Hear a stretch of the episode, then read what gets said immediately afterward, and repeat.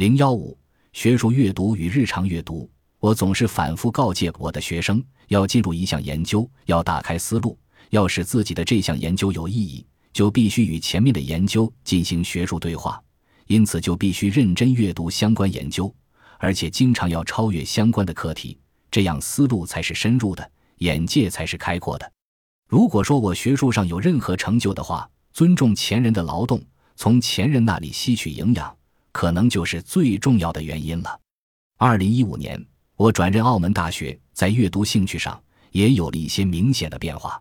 为了写这篇读书史，整理了一下最近几年读的一些书。发现数量真的不少，毫无疑问，他们增加了我的知识，促进了我的思考，开阔了我的眼界，甚至影响了我的写作。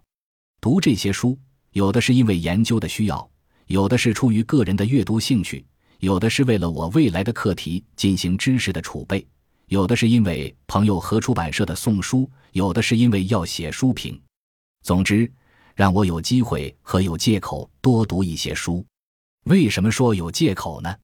因为研究和写作需要大量的时间投入，一个项目往往持续经年。如果不找各种借口读书的话，很可能就真没有时间读书了。所以，我认为是否能够多读书，不在于是否有时间，而在于是否愿意为读书找时间。